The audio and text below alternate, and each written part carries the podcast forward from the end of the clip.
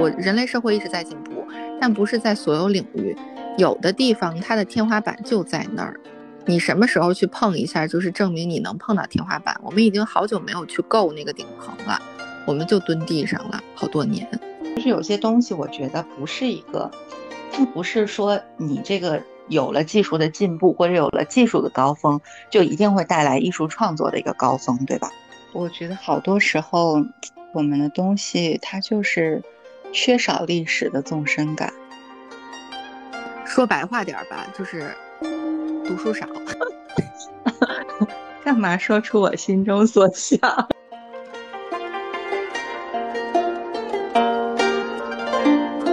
哦，我终于，我作为一个腾讯的付费会员，我这个会员费有用武之地了。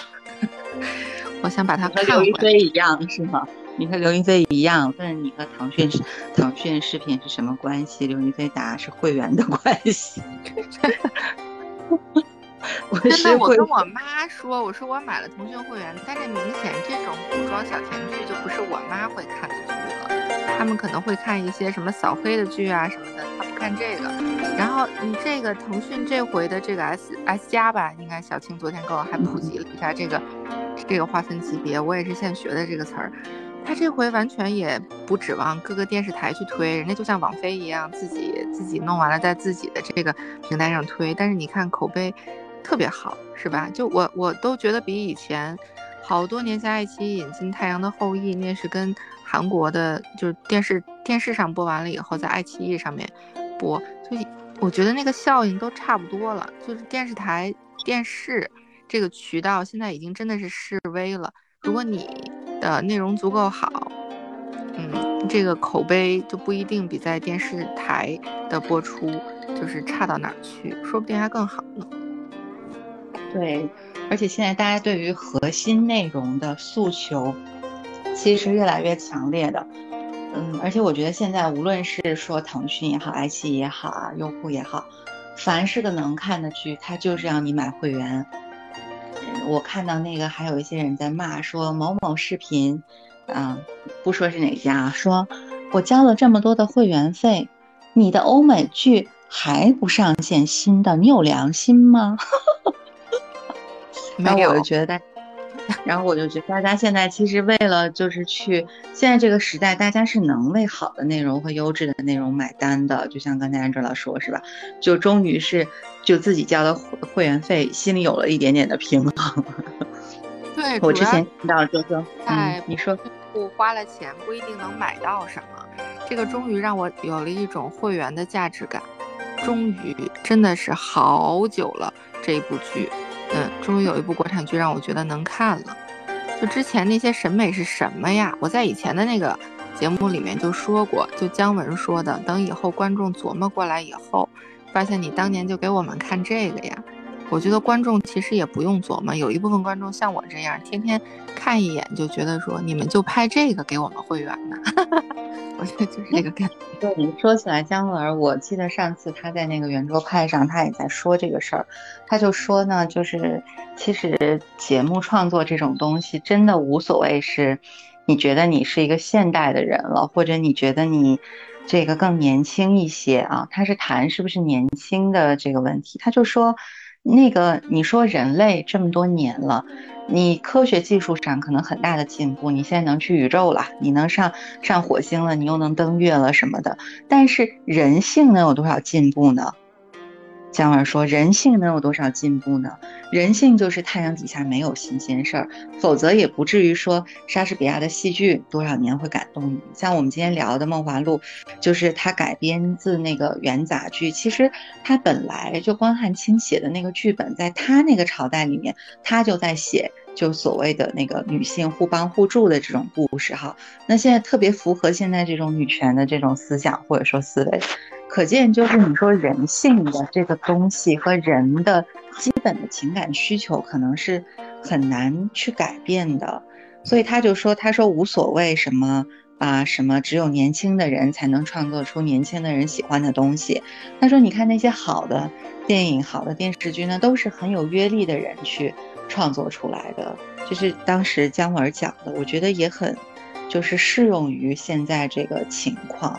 我是觉得这些年它没有我们的这个行业不是一个进步的状态。我个人觉得，因为我这两天看了一个那个紫金勋章，就这两天因为在做那个在看一些香港回归二十五周年的东西嘛，那当时是那个电视剧应该是九九年啊拍的。还是更早的时间，他是讲了在香港回归之前的这一段时间，香港的中资企业，呃，参与这个香港建设的这个故事吧。然后里面有香港的中资企业的负责人，我觉得可能按照来去看了也会有一点自己的感受吧，因为你有这样的经历嘛。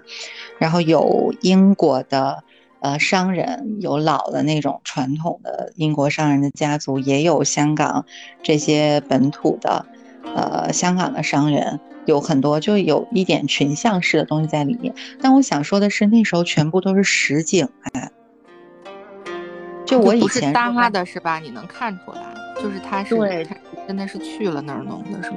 对，就是他全部就是各种都是实景，就是比如这个中资企业负责人，他是出生在一个小山村，那他小山村那个就是各种都是实景的，而且比如说就演这个香港的这个小姐去他家乡啊什么什么的，就那个杨恭如什么的演那些角色，他都会到那个小山村里面去的，都是实景。然后在香港就那种大工地，什么站在楼上看图纸啊什么的，或者是那种在那个。呃，海上面什么，大家坐游艇，就是所有的东西都是实景的。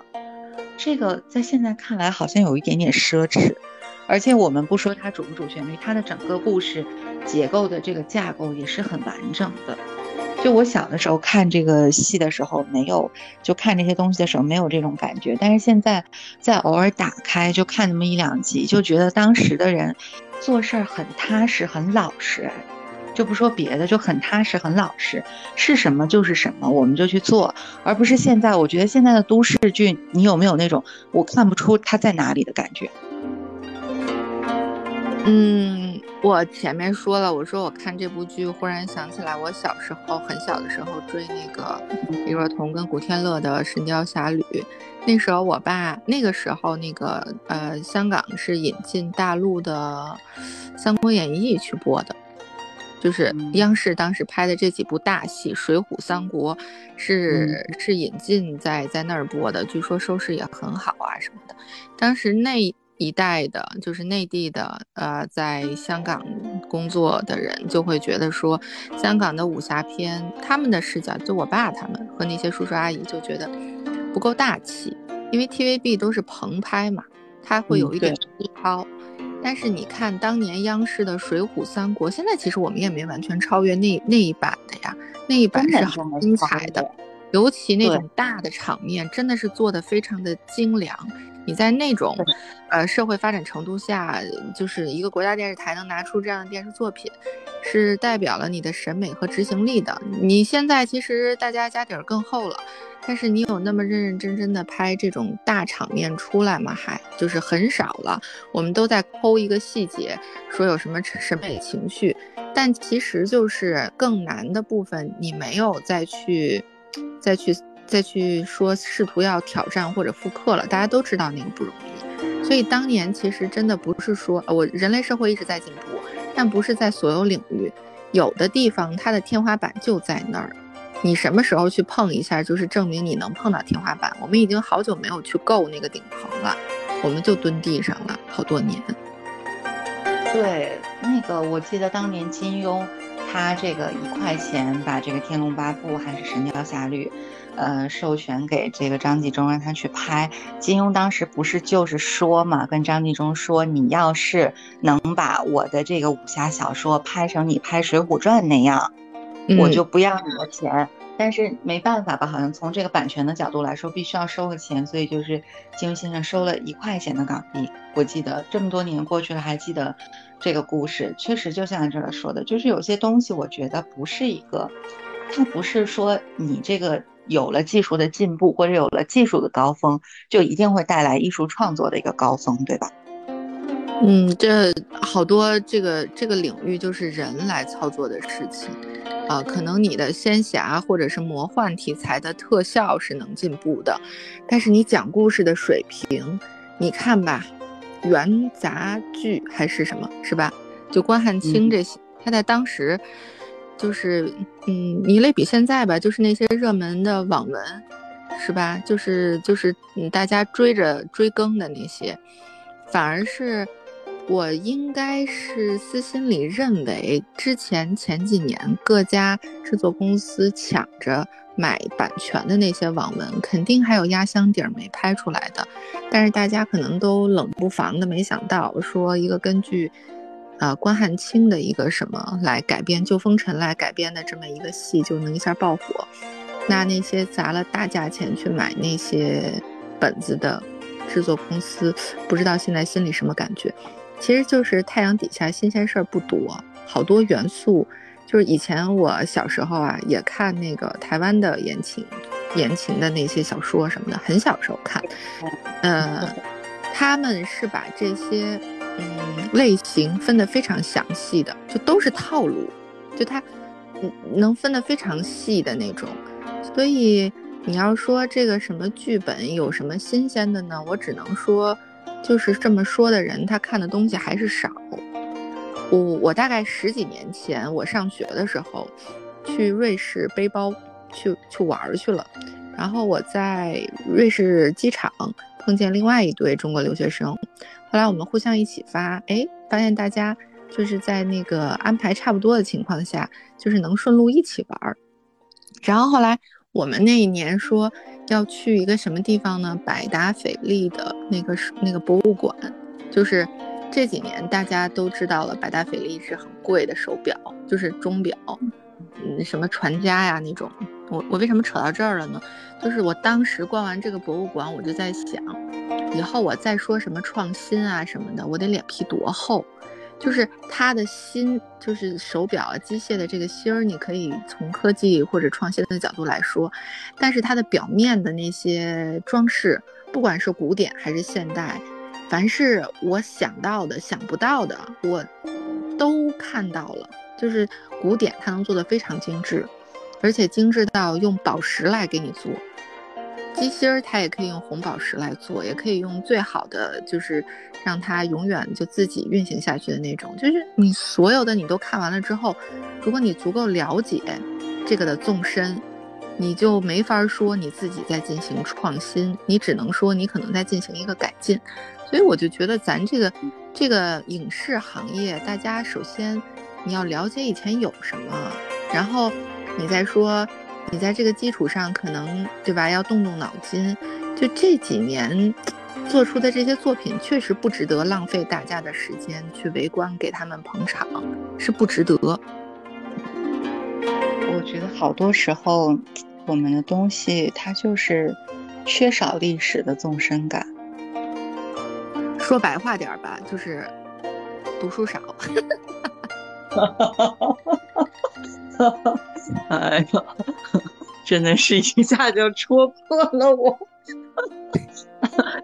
干嘛说出我心中所想？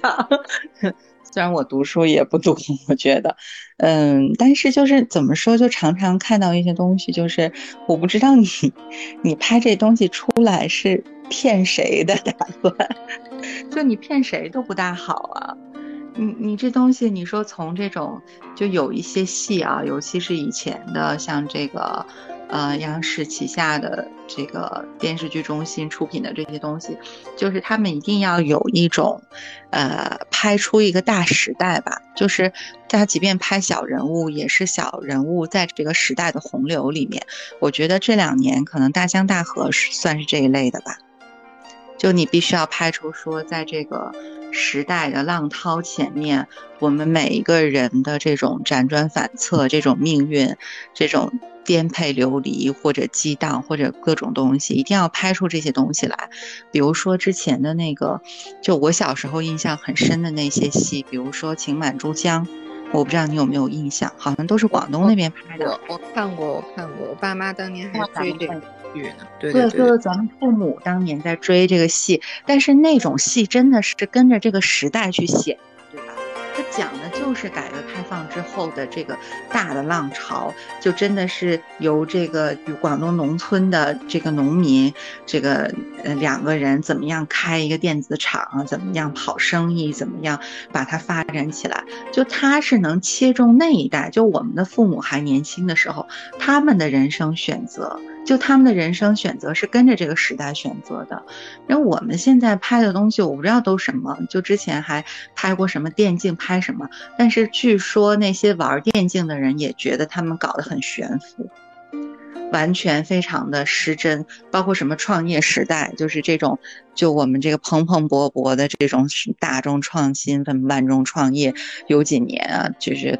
可能阿里最火的，在在在，大家觉得他的声望在顶峰的时候拍出来的那些东西，也不知道就是这种悬浮式的这种审美和这种悬浮式的故事情节是到底因为什么要去创作它？我真的觉得，即便是从市场的衡量的维度的角度来说，它也不是一个讨巧的。但是市面上有很多很多那样的东西，所以我觉得久违了之后，怎么说呢？就是。真的是出现了有一些良心的人，按着这个这个艺术创作的规律去办事儿的时候，大家就马上有特别大的这种惊喜。我觉得有点像那个报复式报复式消费吧，有点那种感觉吧。嗯，这个最近这些年的这些电视或者是影视作品都没反映时代进步。你说《情满珠江》那些确实是反映了当时的那些，但咱现在这个这个吧，你就别说别的了，就疫情这。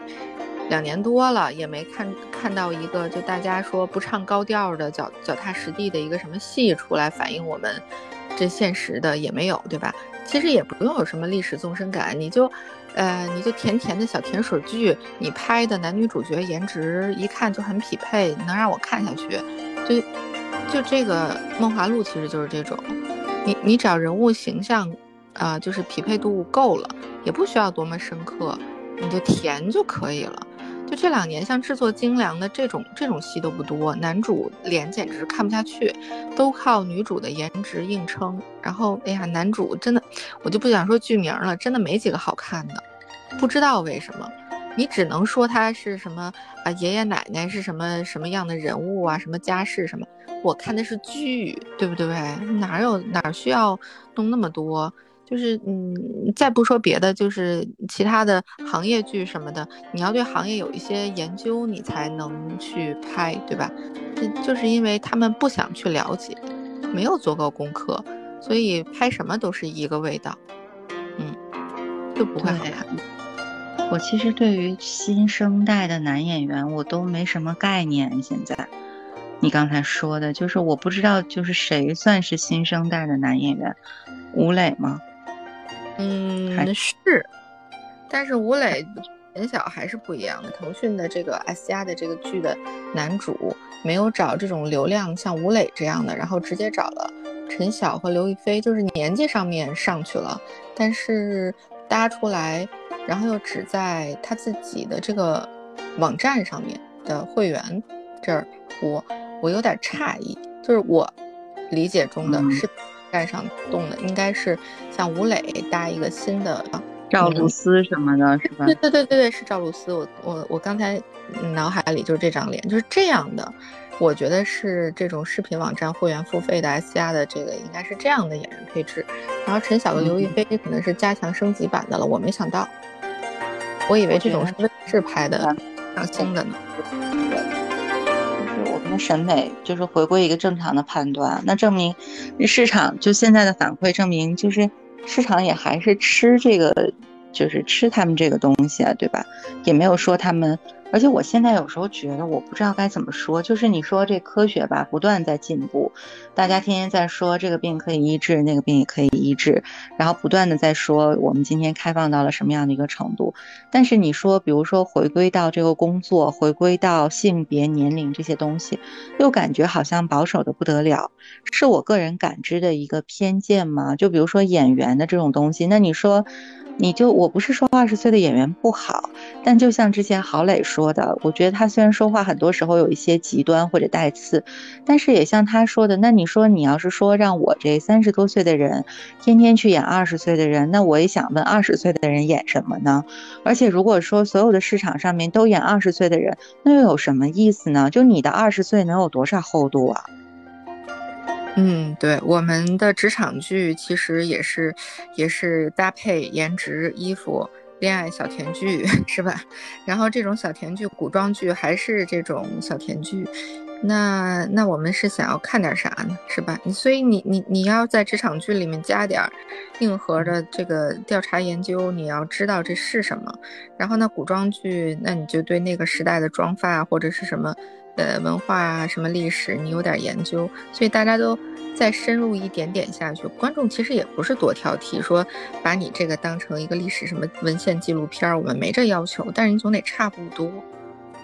对，就是你该填的东西，你比如说这种的，我可能就是给你一种就星河灿烂啊，风雅无边啊，爱情甜蜜啊，高山流水啊，就是就每一个类型的剧，它是。你提供了那个类型的剧的一个审美和情感价值就够了，对吧？但是你不能说你能提供的情感价值，它永远都是那么一类的情感价值。而且我也觉得，那你说就我们也也都是从二十岁过来的，也不是说现在就多老啊，我觉得。但是就是说，那你说你二十岁的时候是有多深刻吗？就有些东西，我觉得也确实是二十多岁承载不了的呀，你说是不是？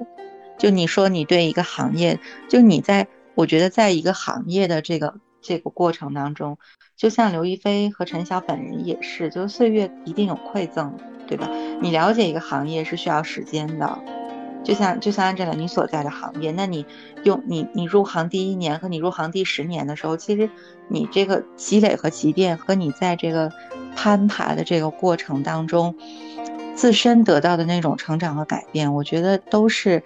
都是岁月的馈赠，对吧？它也都是要要时间的。难道就是说只有二十岁的事儿值得说，三十岁、四十岁、五十岁都不值得说了吗？我觉得也不是这样的吧。但是我们市场上现在可能不去说这个事儿，而且大家好像普遍的，我觉得都对年轻这个东西有一定的盲目性吧。我现在感觉就好像什么都希望强调一个年轻，就好像觉得年轻人在职场上三十五岁之后就过了保质期了，感觉上对吧？然后演员呢，如果不年轻貌美，应该就当不了主角了。但是这行业来钱快，然后竞争的人多，确实也是有这种可能。但我就反正这个社会的这个审美的这个取向，就是还是。三十五岁这个坎儿，各个各个领域都是这样，其实还是挺明显的。这个古装剧尤其如此，那个按阶级阶层分配颜值，在古装剧里就更明显。而且你说就这个救风尘，这个人家是救风尘，那你看咱这个适合了现在的这个改编之后，其实她都是良家女子吧，算是，也就是。他只是说曾经是剑籍，但是他也没有做过，是吧？就我们现在受到程朱理学的这个自我规规训，可能比当年元代可能还更更上纲上线了一点。那时候他的人设是那样，到现在那样都不行了，你那那样可能都不能过审了。对，真的是这样。就是我现在觉得呢，有一种。迷信吧，或者什么，就是年轻就等于有创造力，呃，年轻就等于有创新力，嗯，年轻就代表未来方向。我觉得有一些这样的一些就是观念在吧，但其实我不觉得，尤其是在人文社科领域，我恰恰是觉得，那你说你你什么政治经济文化什么什么那种能看到未来的。和能研判未来的，他必然都是老谋深算的。我觉得，至于这科学领域，这我不了解，我就没法说。我那我看这科学家年纪也都挺大的，你不能说就是，反正我个人的感觉就是，你一个新人，你把他就是招进来，其实你把他培养到一个，嗯，不用说说他多么精英吧，你就把把他培养成一个熟手，都是很需要时间的。而且还是在他个人本人就是学习意愿比较强烈的情况之下。如果他学习意愿不强烈的话，我觉得现在的小朋友，我的感受是，你把他带出来其实没有那么容易的。但是好像就是整个又有一种氛围，就觉得只有年轻人多了才是有活力的。其实我觉得他们也现在躺平的心这么这么强烈，对于这种工作也没有特别多的敬畏感的时候，他哪有创新力啊？我我我不觉得会有什么创新力。你就像这次导演杨洋，他都不能胜任他现在了，你还让他创新，这属于白日做梦，对吧？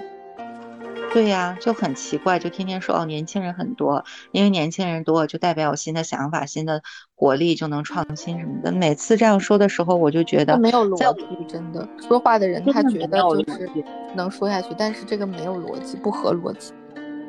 对呀，你都什么都不知道呢，就每天坐在那儿创新。那以前那多少名人也说过，创新是你站在巨人的肩膀上，对吧？你就每天干在那儿坐着，也不学也不看，或者就是看了那么一点点，学了那么一点点的情况下，他上哪儿去创新啊？还系统性的创新，还石破惊天的创新？我觉得这创新也不是空手套白狼。就为什么论文前面都有第一部分开始叫 literature review 呢？就是先把你打趴在地上，你要先看看前人的研究到了哪儿。所以我我我是觉得这个学术的这个规范是很有必要的。就是你好好做过研究之后，你不容易那么厚脸皮的夸口，说我有什么巨大的、惊人的、震惊世人的发现，因为你知道前人已经到了什么程度，你可能就得要点脸了。其实我心里想的和你一样，觉得现在可能创新太特别讨巧，所以很多时候大家喜欢用“创新”这个词儿。但其实我觉得从零到一啊，这个 original 这种东西其实都是非常非常难的。你能够在，就像安哲说的，你能够把前人的东西进行一个梳理学习，对于我们，就我觉得任何一个行业吧。